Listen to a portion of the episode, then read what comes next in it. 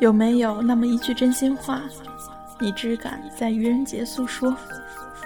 有没有那么一丝丝情谊，你却迟迟不敢倾诉？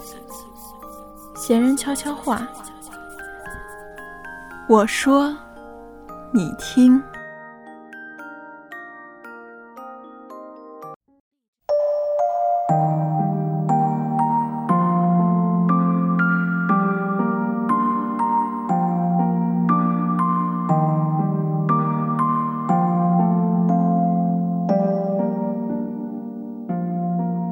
欢迎大家收听《闲人悄悄话》。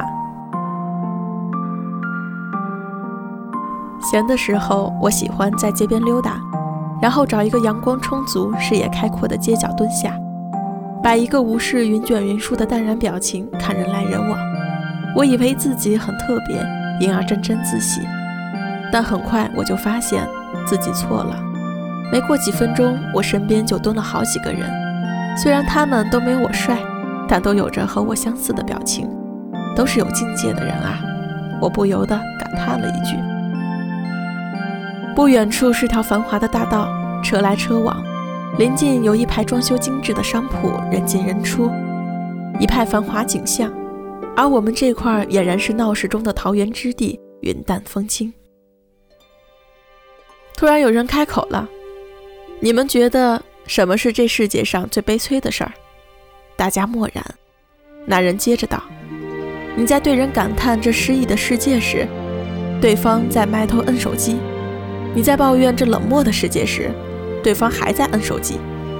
当你要告别这个世界时，对方仍然在摁手机。”大家黯然，有的开始点头了，有的已经把手机掏了出来。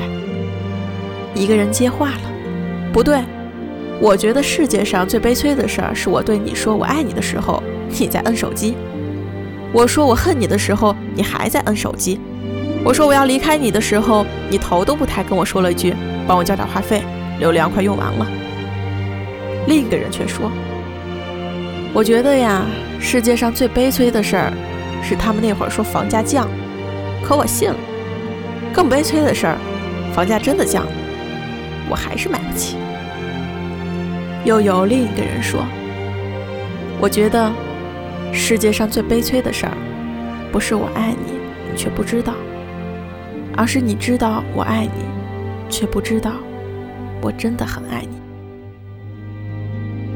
另一个人又说：“我觉得世界上最悲催的事儿，是在不懂爱的时候爱上了一个不该爱的人，却在知道什么是爱之后，找不到一个可以爱的人。”又一个人说。